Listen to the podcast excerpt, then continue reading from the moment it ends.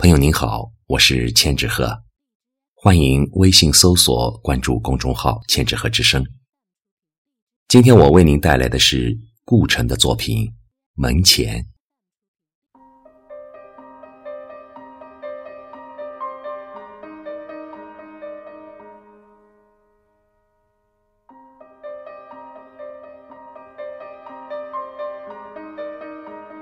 我多么希望。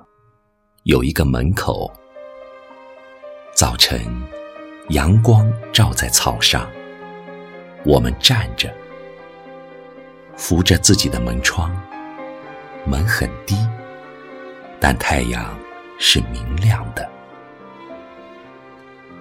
草在结它的种子，风在摇它的叶子，我们站着，不说话。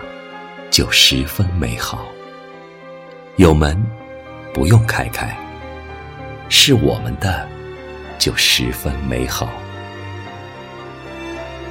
早晨，黑夜还在流浪，我们把六弦琴交给他。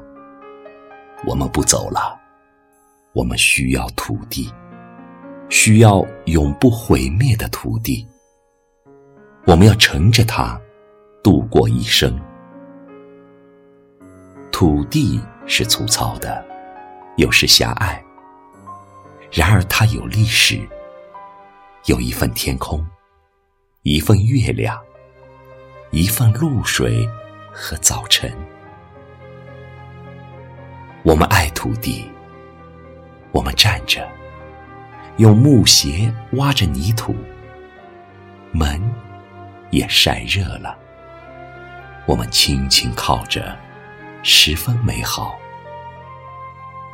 墙后的草不会再长大了，它只用指尖触了触阳光。